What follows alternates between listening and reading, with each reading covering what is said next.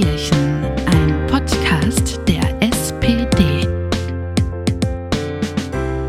Herzlich willkommen zu einer neuen Ausgabe unseres Podcasts Wir in Gelsenkirchen, in dem ich insbesondere mit Menschen spreche, die in und für Gelsenkirchen Politik machen. Wir erfahren also, wer die Menschen sind, die sich hier engagieren, was sie tun, wie sie es tun und wie sie dazu gekommen sind. Und wenn es richtig gut läuft, erfahren wir noch ein paar geheime Hintergrundinformationen.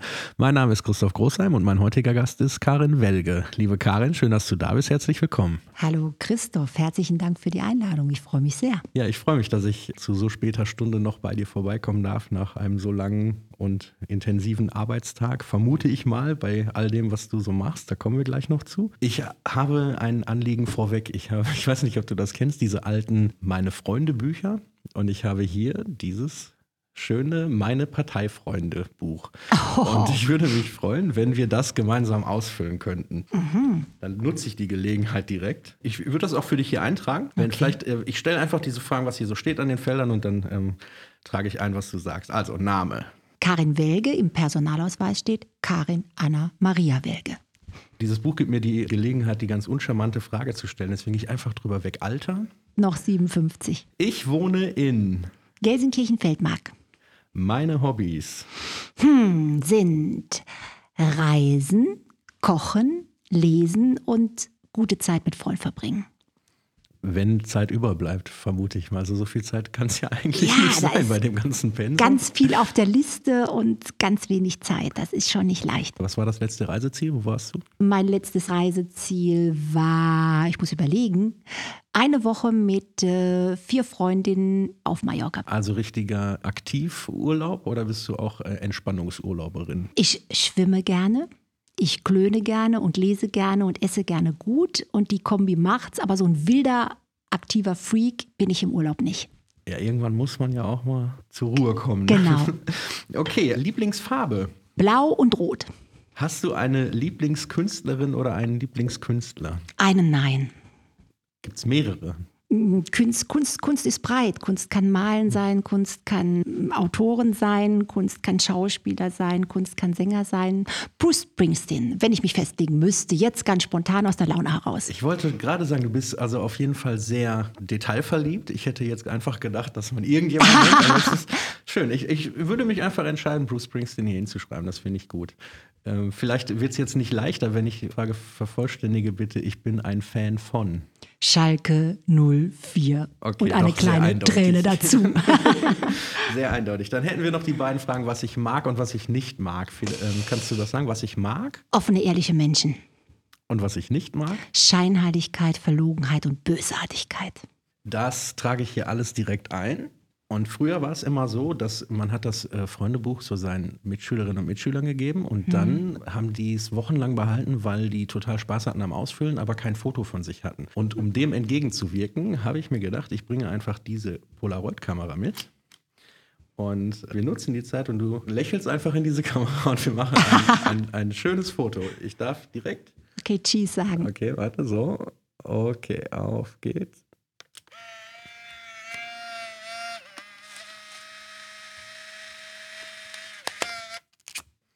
Wunderbar, ich lege das mal zur Seite. Ich habe gehört, schütteln bringt auch gar nichts, dann können wir später mal einen Blick drauf werfen. Oh, das war jetzt echt, echt. Vielen Dank. Wir haben jetzt also schon ein bisschen was über dich erfahren, aber wenn ich mir zum Beispiel deinen Lebenslauf so ansehe, den es auch auf deiner Website zu finden gibt, dann gibt es noch so einiges mehr von dir zu erfahren. Lass uns doch mal so ein bisschen zurückblicken.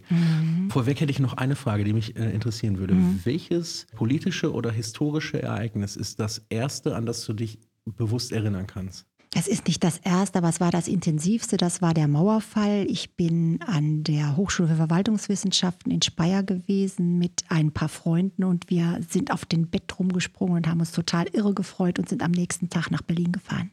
Ah, du warst wirklich dann in Berlin? Einen Tag später, ja. Kannst du das beschreiben? Was ist das? Ist das Wahnsinn. Eine, ja, muss ja eine, Das, das ist eine Erinnerung für die Ewigkeit und deswegen ist es ein sehr intensives Gefühl und nicht das erste, aber mit Sicherheit das intensivste. Kann man überhaupt fassen, was da gerade passiert ist oder ermessen, welche Dimensionen? Ich glaube, so viel Euphorie und Hoffnung in einer riesigen Menschenmenge habe ich nie mehr wieder irgendwo erfahren dürfen. Das kann ich mir sehr gut vorstellen. Äh, jetzt hast du es gerade schon so ein bisschen angerissen. Vielleicht fangen wir deinen Lebenslauf nicht mit dem Kindergarten oder dem Aufwachsen an, sondern ähm, dann, dann, reicht die Zeit wirklich nicht. Mhm. Äh, fangen wir an mit dem Studium mhm. oder den Studien. Ich mhm. habe gelesen, du hast verschiedene Studien absolviert. Ja, ich habe in Saarbrücken Jura studiert und habe parallel dazu ein Grundstudium in Französisch am Dolmetscherinstitut gemacht, aber nur das Grundstudium und habe dann noch einen Aufbaustudiengang in europäischer Integration am Europa-Institut in Saarbrücken gemacht und nach dem Studium in der Referendarzeit nochmal ein Aufbaustudium äh, in Verwaltungswissenschaften in Speyer. Das klingt jetzt fürchterlich viel, ist aber eine ja, gute Kombination. Nein, es ist eine gute Kombination und Aufbau heißt ja im Grunde genommen, es sind relativ kurze Zeiten nur, aber man kriegt nochmal einen besonderen Blick auf bestimmte Themen. Aber es ist vom Zeitaufwand und vom Lernaufwand ja schon intensiv und auch, sagen wir mal, mehr als viele andere machen. Wie kam es dazu? Ich habe zur richtigen Zeit die richtigen Leute getroffen, die haben mir Lust darauf gemacht, mal den Blick und den Horizont ein bisschen zu erweitern. Den bin ich heute noch dankbar für, dafür einfach gefragt zu haben, hast du nicht Bock da drauf? Und ich bin ein neugieriger und sehr interessierter Mensch und habe dann einfach die Gelegenheit wahrgenommen und habe es nie bereut. Warst du denn dann zu der Zeit als Studentin auch mal einfach feiern oder und mit Freunden unterwegs oder hast Klar. du immer nur am Schreibtisch gesessen? Das klingt so viel und so trocken nee, auch. Nee, ganz, ganz im Gegenteil. Ich bin, bin da eher erstmal so rangetastet, so als, als relativ unerfahrene junge Frau und habe äh, es unendlich genossen, in einem Studentenwohnheim zu leben und dort die Heimpartys mit zu organisieren und äh, ehrlich gesagt die Nacht durchzutanzen. Und natürlich hat man sich dann nochmal zusammenreißen müssen und ich bin einer Freundin dankbar, die ähm, war so mutig und ähm, hat gesagt, ich heirate in einem halben Jahr. Und dann habe ich gesagt, wenn du das machst und kennst den noch nicht so lange, dann mache ich in einem halben Jahr Examen. Und von da an gesehen war es dann wirklich sehr, sehr intensiv, aber nicht die ganze Studienzeit durch.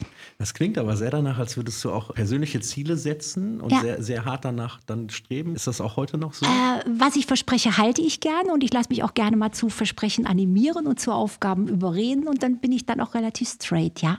Wenn wir in die berufliche Laufbahn einsteigen, also mhm. also nach den ganzen Studien oder wahrscheinlich auch schon währenddessen, was war das erste? Meine erste berufliche, die Frage ist, ab wann ist es berufliche Tätigkeit? Da bin ich wissenschaftliche Mitarbeiterin gewesen an einem Lehrstuhl für französisches Recht. Da bin ich ganz zufällig eigentlich reingeplumpst und äh, durfte dann mich damit beschäftigen, jungen Franzosen die deutsche Gesellschaft und das deutsche Rechtssystem ein bisschen nahe zu bringen. Und das, äh, das habe ich am Anfang selber gar nicht kapiert gehabt. Und wenn du was erklären musst, dann verstehst du mal viel besser, was du eigentlich schon wissen müsstest. Äh, wenn du sagst, du hast den jungen französischen Studentinnen und Studenten äh, deutsches Recht beigebracht, wenn du erklären müsstest, was macht den Deutschen, die Deutsche so aus? Im, also gibt es so eine Eigenschaft, wo du sagen würdest, das ist wirklich typisch deutsch? Oh, das ist extrem schwierig. Ja, die Deutschen sind ähm, manchmal sehr, sehr, sehr detailverliebt und äh, durchaus sehr kritisch anderen gegenüber und manchmal wenig selbstkritisch sich selbst gegenüber. Und wenn ich sagen würde, welchen Ort muss ich in Deutschland einmal gesehen haben? Welche Sehenswürdigkeit oder welchen Ort muss ich besucht haben? Da gibt es ganz viele. Also Gelsenkirchen ohne Frage, weil ich glaube, ganz, ganz viele haben ein Bild von Gelsenkirchen. Aber es ist eine Vorstellung, die nicht ansatzweise das abdeckt, was Gelsenkirchen wirklich abbildet.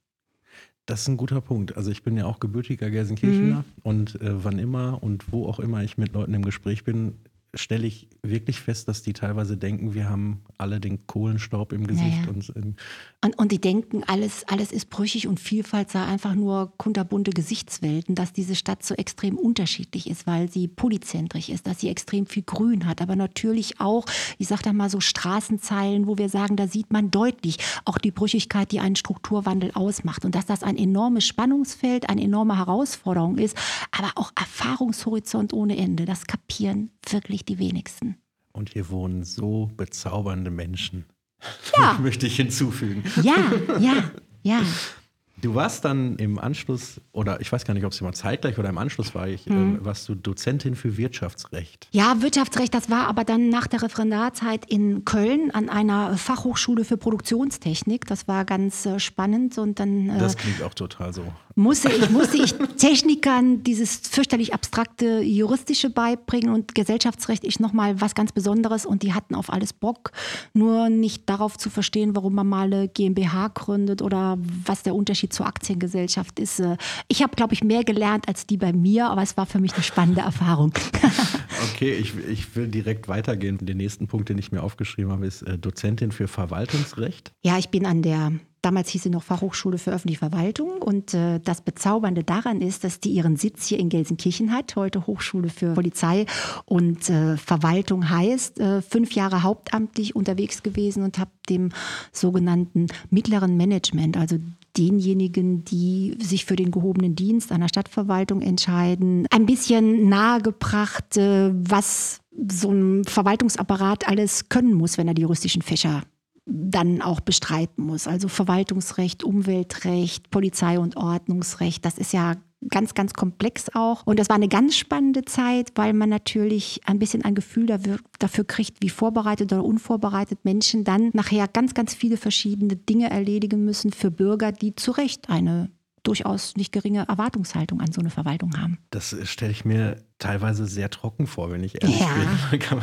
ja, äh, ja und nein. Das muss man schon wollen. Ne? Mm, äh, unterrichten oder, oder, oder lehren? Okay, also oder naja, gelehrt vielleicht, werden. Vielleicht beides, also unterrichten, aber auch in dem, in dem Themenfeld. Ja, also, also ist ja wirklich. Ja, also es ist auf den ersten Blick trocken, manchmal auch auf den zweiten, aber es ist ein Unterschied. Ob ich einem Studierenden sage, ein Verwaltungsakt ist eine Maßnahme auf dem Gebiet des öffentlichen Rechts zur Regelung eines Einzelfalls mit Außenwirkung, da stirbt der dir weg. Oder ob ich dem so eine dicke Akte auf den Tisch knalle und sagt, das sieht jetzt fürchterlich trocken aus, aber irgendwie ist dieses Papier zustande gekommen. Es hat einen Anfang gehabt. Entweder hat ein Bürger angerufen und hat sich beklagt oder ein Bürger hat einen Antrag gestellt oder irgendjemand hat einen Hinweis gegeben oder ein Oberbürgermeister hat gesagt, ich habe da mal eine Idee, mach was draus. Und dann fängt es an, ein bisschen lebensnäher zu werden und ich glaube, es ist immer bei allen Dingen des Lebens, die man tut, eine Frage, wie vermittel ich das, was ich erreichen will? Was ist meine Botschaft und wie schaffe ich die Brücke zu demjenigen, mit dem, dem ich ja agieren muss später, ja. der ja dann mit dieser Botschaft umgehen muss. Der nächste Punkt, den ich stehen habe, ist in Xanten, Beigeordnete für Finanzen, Kultur, Bildung, Soziales, Liegenschaften sowie Kämmerin und Vertreterin des Oberbürgermeisters. Ja passt gar nicht auf eine Karte. Was heißt das? ich wollte gerade fragen, wie lang ist so eine Visitenkarte? Äh, Visitenkarte kann man auch einfach nur erste Beigeordnete draufschreiben und macht alles, was der Bürgermeister nicht macht. Das ist eine kleine Stadt, ein kleines, historisch gewachsenes äh, Städtchen am Niederrhein, was so ganz, ganz, ganz anders ist äh, als Gelsenkirchen, weil es eben nicht zerbombt war im Krieg, weil es nicht einen rasanten Wachstum und einen rasanten Bevölkerungsabsturz hinter sich gebracht hat, sondern da saßen so ein paar interessierte Menschen, die sich überlegt haben, wie kann man diese Stadt weiterbringen, im Klein-Klein diskutiert haben. Eine ganz andere Welt als Gelsenkirchen, aber es hat mich gelehrt, alle operativen Prozesse, die so mit zu tun haben, weil es so kleinräumig ist, ganz gut zu überblicken, zu wissen, wer matcht und muss mit wem matchen, um etwas zu erreichen. Wie schließt man zum Beispiel Verträge, wie verhandelt man hart? Und dieses Kleinräumige bringt dann den Vorteil, relativ schnell die Verhandlungspartner an den Tisch zu kriegen, auch relativ schnell konsequent Vereinbarungen zu treffen. Und da habe ich ganz, ganz, ganz, ganz viel gelernt, von dem ich schon eine ganze Menge hier in Gelsenkirchen auch habe umsetzen können und von dem ich hoffe, noch mehr Gelsenkirchen dann als Zukunfts zukunftsfähige Vision mitgeben zu können. Wie bist du dazu gekommen? Ich bin ja an der Fachhochschule für öffentliche Verwaltung gewesen und ich bin dann auch äh, ein bisschen politisch engagiert gewesen in der äh, SGK und da gibt es sowas wie eine Personalbörse und dann ist dieser Job frei geworden, weil mein damaliger Vorgänger äh, frühzeitig, Altersteilzeit glaube ich heißt das heute, dann auch nicht mehr angetreten ist, obwohl er noch gar nicht so alt war. Und dann habe ich einen Anruf gekriegt und dann haben die gesagt, boah, wir haben gehört, du bist eigentlich ganz gut drauf, in, in, relativ breit aufgestellt in solchen Themen. Wir bräuchten eigentlich jemanden und ich habe damals äh, meine beiden Kinder schon gehabt. Die ältere war ja, glaube ich, im ersten Schuljahr und die kleine war, jetzt muss ich ja selber überlegen, also ein oder zwei Jahre. Und dann habe ich gedacht, ich gucke mir das mal an und bin am Wochenende dann dahin gefahren und die haben mich total nett empfangen, sind mit mir da ein bisschen um diese Seenlandschaft gewandert, haben mir die schönen Spielplätze gezeigt und wie klein und gemütlich das ist und äh, dann habe ich gesagt, finde ich gar nicht so schlecht. Und äh, ja, dann bin ich ins Rennen gegangen und äh, bin dann dahin gegangen. du hast also neben diesen ganzen beruflichen Stationen noch zwei Kinder großgezogen. Ja. Das ist beeindruckend. Ja, es ist ein Glück. es ist ein Glück, zwei tolle Kinder zu haben und die Chance zu haben, anspruchsvolle Stadtpolitik mitgestalten zu können und äh, hinterher zu sehen, es lohnt sich beides und es lohnt sich auch manchmal nicht so viel Freizeit zu haben. Ich würde jetzt an der Stelle natürlich gerne die Kinder fragen, wie sie deine berufliche Karriere so verfolgt haben. Mhm. Ähm, dazu kommen wir vielleicht ein anderes Mal. Deswegen muss ich mich damit begnügen, den Lebenslauf einfach weiterzugehen und habe da stehen, dass du dann in Gelsenkirchen Stadträtin und Vorstand für Arbeit, Soziales, Gesundheit und Verbraucherschutz wurdest. Ja, also wir sagen hier in Gelsenkirchen ein bisschen liebevoller Sozialdezernentin, da kann man sich ein bisschen mehr drunter vorstellen. Die Ansprechpartnerin, die, die, da, die da ein bisschen gucken muss. Auf der Visitenkarte steht es ja anders. die, die sich wirklich darum kümmern muss, dass, dass das Thema Arbeitslosigkeit auch wirklich ganz, ganz intensiv betreut wird und dass wir wirklich gucken, dass wir Strukturen aufbauen können, die diesen Menschen nicht nur finanzielle Unterstützung bieten, sondern auch äh, systemisch weiterentwickeln und äh, Chancen für zukünftige Arbeitswelten schaffen. Das ist schon eine Herausforderung und äh, Deswegen ist mir der Begriff Sozialdezernentin eigentlich der deutlich liebere. Das, das klingt nicht so weit weg von den Menschen und es trifft es, glaube ich, auch emotional besser. Okay, das ist jetzt ja auch schon einige Zeit her, dass du nach Gelsenkirchen gekommen bist ja. und eben der erste äh, Schritt war Sozialdezernentin. Ja. Seit 2015, das ist so der aktuellste Punkt, den ich hier in deinem Lebenslauf stehen habe. ja. Kämmerin, Vorstand für Finanzen, Personal, Feuerwehr und die Vertreterin des Oberbürgermeisters sowie Stadtdirektorin. Ja, also ich habe von, von Anfang 15 bis Ende 16 dann, dann zwei Dezernate betreut, weil ne, Nachbesetzungsverfahren dauern ja manchmal ein bisschen. Ich habe dann erst kommissarisch die Finanzen mitbetreut und äh, bin dann Ende 2015 zur Kämmerin bestellt worden und dann habe ich noch ein Jahr beides machen dürfen und das ist natürlich ganz ambivalent. Ne? Man ist fürs Ausgeben und fürs Einnehmen zuständig und ja, das ist äh, schon ganz spannend und seit 2016 bin ich dann sozusagen äh, nur Kämmerin, klingt jetzt so ein bisschen, aber wir haben immerhin als Stärkungspakt-Kommune ist es geschafft, nach 30 Jahren zum ersten Mal den Haushaltsausgleich äh, hinzukriegen. Wir haben eine gut und sehr präsent und sehr zukunftsorientiert äh, aufgestellte Feuerwehr am Start. Wir haben eine zweite Wache gebaut und wir sind dabei, ein Personalentwicklungskonzept nicht nur vorzuschreiben, sondern auch wirklich anzupassen an die Herausforderungen der Arbeitswelt von morgen. Das heißt, da ist auch eine ganze, ganze, ganze Menge zu tun. Du hast Dezernentin für zwei Bereiche gleichzeitig. Ist ja. das dann sowas wie Superdezernentin oder Superministerin? Ja, es gibt ja immer immer Begriffe für alles Mögliche. Ich, ich will es mal so sagen, ist aus der Not geboren, wenn halt Vakanzen da sind und, und, und wenn dann Frank Baranowski gesagt hat, die hat ja schon mal 13 Jahre Kämmerei gemacht, dann soll es jetzt erstmal weitermachen und dann gucken wir mal. Und dann äh, bin ich also schon jemand, der sagt, naja, wo ich gebraucht werde, dann ducke ich mich halt nicht weg. So richtig schön war es manchmal nicht, weil das Thema Freizeit hat dann wirklich gar keine Rolle mehr gespielt. Kennst du im Zirkus diese Typen, die so verschiedene Teller auf den Stäben balancieren und dann immer so wechseln müssen, damit kein Teller hinfällt? Also so, so eine Art Jonglage. So ein Bild habe ich irgendwie von deinem Arbeitstag. So ganz so wackelig will ich mich ja gar nicht fühlen, weil dann würde mir ja von mir selber schwindelig werden. Ähm, ja, es ist manchmal schon ambitioniert, weil du kriegst ja die unterschiedlichsten Vorgänge auf den Tisch und alle erwarten immer innerhalb von einer halben Stunde antworten. Und wie das so ist bei einem Dezernentenleben, wenn du eine Stadt hast, in der immer für alles genug Ressourcen, Geld und Personal und alles vorhanden ist, dann kann man sagen, ich sitze da gemütlich und mache die guten Termine und mache die Visionen und setze die Dinge um. In einer Stadt wie Gelsenkirchen, wo ja im Grunde genommen immer das eine mit dem anderen versucht wird, gemeinsam hinzukriegen, ist das nochmal ein bisschen ambitionierter, weil da floppen natürlich auch so ein bisschen die Problemlagen auf und dann erwartet man schon auch von einer Dezernentin, dass sie sich dieser Probleme annimmt und nicht einfach nur den langen Arm ausstreckt und sagt, bitte Herr sowieso oder bitte Frau sowieso, erledigen Sie das mal. Wenn ich jetzt ähm, einfach mal so aus dem Nähkästchen plaudern darf, wir haben uns ja eigentlich ungefähr ja, 35 Minuten früher verabredet, als es losging, weil du noch, ich glaube, vier Telefonate geführt hast, die du noch angenommen hast zu dieser späten Stunde.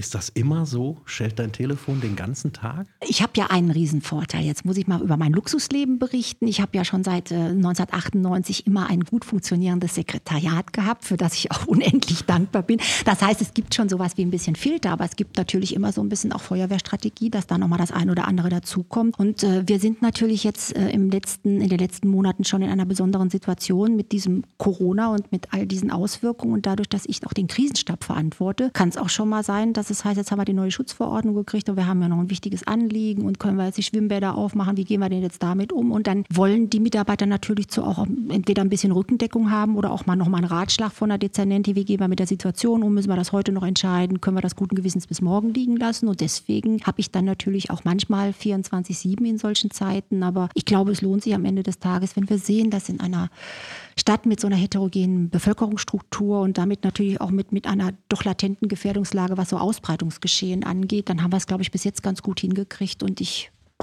klopfe mal ein bisschen auf Holz. Ich hoffe, dass uns das auch die nächsten Wochen und Monate noch gelingt. Jetzt finde ich den Begriff etwas schwierig. Ich nehme ihn aber einfach trotzdem. Ich weiß, dass du für die Flüchtlingskrise auch verantwortlich warst in Gelsenkirchen, also für die Bewältigung der Herausforderungen Ja. der Flüchtlingskrise. Ja, Gibt es da Vergleichbares oder ist das unterschiedlich zur Corona-Krise? Ah, es, es ist alles irgendwo auch vergleichbar, weil es kommt natürlich ein immenser Druck auf dich zu, weil du manchmal nicht genau weißt, was erwartet dich morgen, wie brenzlig wird die Situation. Das heißt, in der, in der Flüchtlingskrise haben wir natürlich auch Anrufe gehabt, da hieß es, heute Nacht kommen 250 Leute, dann wissen wir nicht, wer kommt und wir wissen natürlich auch nicht, in, in welchem gesundheitlichen Zustand kommen die Leute. Dann müssen wir organisieren, ärztlichen Dienst, der die abhört, der guckt, gibt es da möglicherweise auch äh, Krankheiten, um die wir uns kümmern müssen, weil manche sind ja wirklich auch so geschwächt gewesen. Da müssen wir gucken, haben wir hinreichend Kapazitäten, sind die Betten entsprechend aufgeschlagen und da haben viele tolle Menschen hier wirklich mitgewirkt, angefangen von der Feuerwehr und dem Stadt, äh, Stadtfeuerwehrverband, der wirklich auch ehrenamtlich da immer eingesprungen ist über die Wohlfahrt, das Deutsche Rote Kreuz und viele engagierte Menschen. Und da haben wir sehr viel und gut auch zusammengemixt. Das, was gemeinsam ist, das ist, dass in ganz kurzer Zeit relativ komplexes Geschehen auf uns eingeflutet ist und dass wir sehr strukturiert und sehr gut organisiert damit umgegangen sind und das eine hat sich in der einen Situation sehr gut bewährt und dann jetzt auch wieder. Das heißt, wir hatten im Vorfeld dieser Flüchtlingskrise schon mit den Wohnungsbaugesellschaften in Gelsenkirchen dieses Thema ist langfristig zur Integration von Menschen aus Fluchtgeschehen ist nicht wirklich sinnvoll, die in Wohneinheiten dann einzugliedern, wo zum Beispiel acht Familien leben, die schon 20 Jahre hier in Gelsenkirchen sind, damit die auch lernen, was ist der Alltag. Weil wir sagen immer, die sollen sich integrieren. Und ich finde, wie funktioniert Integration miteinander, dass man sieht, was ist Vorbild geben, was tun die anderen, was erwartet diese Gesellschaft von mir. Und da ist es natürlich äh, als erstes Annex immer ganz wichtig, da entsprechend beratend tätig zu sein. Aber so wie das früher mit der Arbeitsmigration war. Wenn einer als Fremder gekommen ist und ist dann Kumpel geworden, dann ist das sehr viel schneller funktionabel gewesen zu sagen, der ist dann morgen mein Nachbar und übermorgen mein Freund, weil der weiß, wie die Welt funktioniert, der weiß, wie wir Arbeit gemeinsam gestalten. Und wenn wir das in der Arbeitsmarktpolitik eben nicht so gut hinkriegen, weil es ja nicht genug Arbeitsplätze gibt, dann sollten wir das im normalen Alltagsleben so gut wie möglich organisieren. Das haben wir ganz gut hingekriegt. Und dann wird, was man für den Fall der Fälle geplant hat, plötzlich real. Da kommt halt nachts der Anruf, Ja, klar. jetzt stehen da Leute. Und da ist das demokratische System ja nicht für ausgelegt. Das heißt, wir müssen dann manchmal ganz schnell alleine Entscheidungen treffen. Der normale Prozess wäre ja gewesen, wir bekommen innerhalb von sechs Wochen jetzt Flüchtlinge und dann gehen wir in den Sozialausschuss und wir berichten und wir machen einen Vorschlag, wie wir das machen wollen. Und da sind wir praktisch immer auf der Überholspur gewesen und haben dann nur noch kommunikativ den einen oder anderen einbinden können. Da muss man schon ein bisschen aufpassen. Das war ja auch nicht immer in allen Situationen leicht. Und da bin ich auch der Stadtpolitik ausdrücklich dankbar, dass die uns das Vertrauen geschenkt haben, haben gesagt, wir haben das Gefühl, die machen das gut. Und wenn ihr uns dann nachfolgend berichtet, wenn ihr da nachts was tun wollt, sind wir damit ganz zufrieden. Das hat sich sehr bewährt. Und das ist für mich auch so eine Idee, wie man in Zukunft dann sehr vertrauensvoll miteinander umgehen kann, dass sich der eine darauf verlassen kann, dass er alles, was notwendig ist, erfährt, dass er in die notwendigen politischen Prozesse eingebunden wird und dass man insgesamt damit der Stadt deutlich weiter nach vorne hilft. Woher nimmst du die Energie für all das und das schon so lange? Ha, eigentlich habe ich eine ganze Menge immer erreicht. Und wenn ich mh, das so unter dem Begriff, es gibt da so doofe Begriffe dafür, so Lebensbilanz sehe. Ich habe zwei tolle, gesunde Töchter. Ich habe viele gute Freunde. Die leben nicht alle hier in Gelsenkirchen, aber die sind mir auch eine emotionale Stütze, auch wenn ich nur einmal in der Woche dann mit denen telefoniere. Und mir sind in meinem Leben immer so viele Menschen begegnet, auch hier in Gelsenkirchen, die mir die Gewissheit gegeben haben, dass es richtig und wichtig ist, dass ich es tue und wie ich es tue. Und das ist, wie sagt man, Energie pur.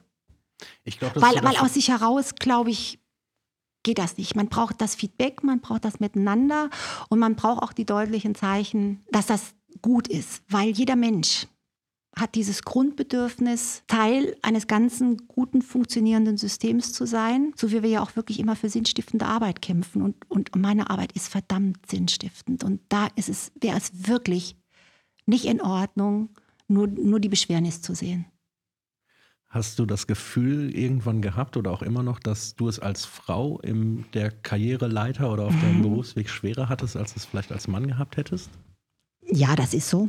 Und ich will jetzt gar nicht so das traurige Lied von der nicht vorhandenen Gleichberechtigung singen, aber es gibt sie in dieser Form nicht tatsächlich, weil Menschen immer nach Ritualen, Rhythmus und Erfahrung funktionieren. Und ich bin 98 als zweite Frau in Nordrhein-Westfalen Kämmerin geworden, als relativ junge Frau. Das hat schon so vier bis fünf Monate gedauert, wo die dich nur komisch beäugt haben. Das dauert dann so ein bisschen, bis sie dir die erste Frage stellen und dann merken die, ups, die ist ja gar nicht doof. Und ups, vielleicht kann ich mit der ja auch mal sehr ein konstruktives Gespräch führen und nehme da auch eine gute Idee für mich mit. Das ist ein Prozess. Und im Ruhrgebiet ohne dass ich despektierlich sein will, das ist schon ein Stück weit Männerwirtschaft gewesen, als ich 2011 gekommen bin. Ich finde, es hat sich deutlich, deutlich, deutlich in die richtige Richtung entwickelt, aber ich wünschte mir noch ein bisschen mehr. Und jetzt ist Gelsenkirchen bereit für eine Oberbürgermeisterin. Das ist kein Geheimnis, du kandidierst für die SPD in Gelsenkirchen als Oberbürgermeisterin. Mhm. Wie ist es dazu gekommen? Ja, also es wäre echt fake, wenn ich jetzt sagen würde, ich bin 2011 nach Gelsenkirchen gekommen, habe dann mit Frank Baranowski zusammengesetzt und dann haben wir gesagt, 2020 mache ich das. Nö. Ich bin genauso überrascht gewesen, als wir alle gemeinsam hier im September des vergangenen Jahres erfahren durften oder mussten, je nachdem, dass Frank Baranowski für eine weitere ähm, Legislaturperiode Oberbürgermeister nie mehr zur Verfügung steht. Und ähm, ich war zu der Zeit gerade in Urlaub und ehrlich gesagt fühlte ich mich da in dem Urlaub eigentlich ganz wohl. Aber ich bin gefragt worden und äh, ich habe es mir sehr, sehr, sehr ernsthaft überlegt, auch unter diesem Gesichtspunkt Lebenszeit und Lebensqualität, weil ich bin natürlich auch im vergangenen Jahr Großmutter geworden und ich hatte meinen Kindern versprochen, ein bisschen eine bessere Oma zu werden, was das Zeitkontingent angeht. Und dann habe ich das aber sehr intensiv auch mit allen nochmal besprochen und äh, ja, habe dann, hab dann gesagt, ich bin jetzt so intensiv hier drin. Dieses Gelsenkirchen liegt mir so am Herzen. Ich habe eigentlich einen guten Rundumblick. Und ich weiß, was jetzt gerade auch mit und um Corona auf uns äh, zukommt. Und ich habe eine ganze Menge an Prozessentwicklung schon erlebt. Und ich weiß, dass nicht alle mit allem zufrieden sind, was diese Stadt, ich sage das mal so, an Herausforderungen zu bewältigen hat. Ich weiß, wie schwer es ist in Düsseldorf und Berlin, nicht nur äh, offene Ohren, die kriegen wir natürlich relativ leicht, aber dann auch wirklich tragfähige Entscheidungen für eine Stadt wie Gelsenkirchen zu bekommen. Und ich glaube, dass es ungeheuer wichtig ist, dass da jemand ist, den man schon ein bisschen kennt, dem man schon ein bisschen vertraut, der das System kennt. Weil wenn die Zeiten schwer sind, dann glaube ich, braucht man nicht nur ruhiges Fahrwasser, sondern man verbraucht Verlässlichkeit und Verbindlichkeit und ein Stück weit Vertrauensvorschuss. Und deswegen habe ich gesagt, okay, dazu bin ich jetzt bereit. Wenn du dann Oberbürgermeisterin wirst, mhm. was nimmst du mit in dein neues Büro? Oh, das weiß ich gar nicht. Gibt es da ein Bild oder ein Schreibtischspielzeug oder eine Lieblingskaffeemaschine oder? Also was es auf jeden Fall geben wird, das ist das Bild meiner beiden Töchter. Das hängt nämlich jetzt in meinem jetzigen Büro. Es ist ein Bild, was wir aufgenommen haben 2011, als wir in Berlin waren, beim Pokalendspiel. Aha, sehr gut. Und das nehme ich auf jeden Fall als äh, erstes mit und alles andere habe ich mir überhaupt noch nicht überlegt. Es gibt noch was in meinem Büro, was ich mitnehme. Ich habe damals in Xanten zum Abschied ein Kunstwerk geschenkt gekriegt von einer Künstlerin und das äh, ist äh, ein sogenanntes Quotenboot. Und wenn ich dann wirklich die Chance bekomme, die erste Oberbürgermeisterin zu werden, dann muss ich das natürlich unbedingt mitnehmen, weil in diesem Boot, und es ist einfach ein stilisiertes Boot, es ist gar kein echtes, äh, stehen dann wirklich tatsächlich nur Bronzefrauen drin und die würde ich natürlich mitnehmen. Aber nicht, weil ich den Männern den Kampf ansagen will, sondern weil es Symbolkraft hat. Jetzt hast du von dem Foto gesprochen, das ihr 2011 aufgenommen habt. Wir haben ja vorhin auch unser Polaroid-Bild aufgenommen. Ich zeig's dir einfach mal. Bist du zufrieden? Ja, also ich sehe mindestens zwei Jahre jünger aus, als ich bin. Das, das ist doch schon mal was. Ja, wunderbar. Dann klebe ich das hier mit in mein Buch. Wenn wir eine Radiosendung wären, dann ähm, hätten wir wahrscheinlich die ganze Folge zwischendurch unterbrochen. Als erstes mit Werbung und Werbung sparen wir uns aber vielleicht. Oder ich übernehme das einfach. Ich werbe dafür, bei der Kommunalwahl am 13. September wählen zu gehen. Damit haben wir den Werbeblock schon abgehakt. Wir hätten wahrscheinlich aber auch einen Musikwunsch gespielt, wenn ich jetzt gefragt hätte, welchen, okay. welchen Song hättest du dir gewünscht? All for Love. Stellen wir uns einfach vor, der würde jetzt so losgehen. Genau. Deswegen habe ich diese Pause Wer gelassen. fängt an? Sting oder Rod Stewart? Also ich weiß es nicht. Ja, damit kommen wir, schon, äh, kommen wir schon zum Ende dieser, wie ich finde, wundervollen Ausgabe unseres Podcastes. Bevor ich mich verabschiede und dir fürs Gespräch danke, dass das zustande gekommen ist und dass du dir die Zeit genommen hast, würde ich gerne das letzte Feld hier in meinem Freundebuch noch befüllen. Da steht Zitat oder Lieblingsspruch. Und bevor ich dir das Mikrofon überlasse, bedanke ich mich ganz herzlich bei dir für dieses Gespräch und bei unseren Zuhörerinnen und Zuhörern, dass sie wieder dabei waren. Bis zum nächsten Mal. Das Mikrofon gehört dir. Dir ganz herzlichen Dank nochmal, dass ich dabei sein durfte und äh, ja,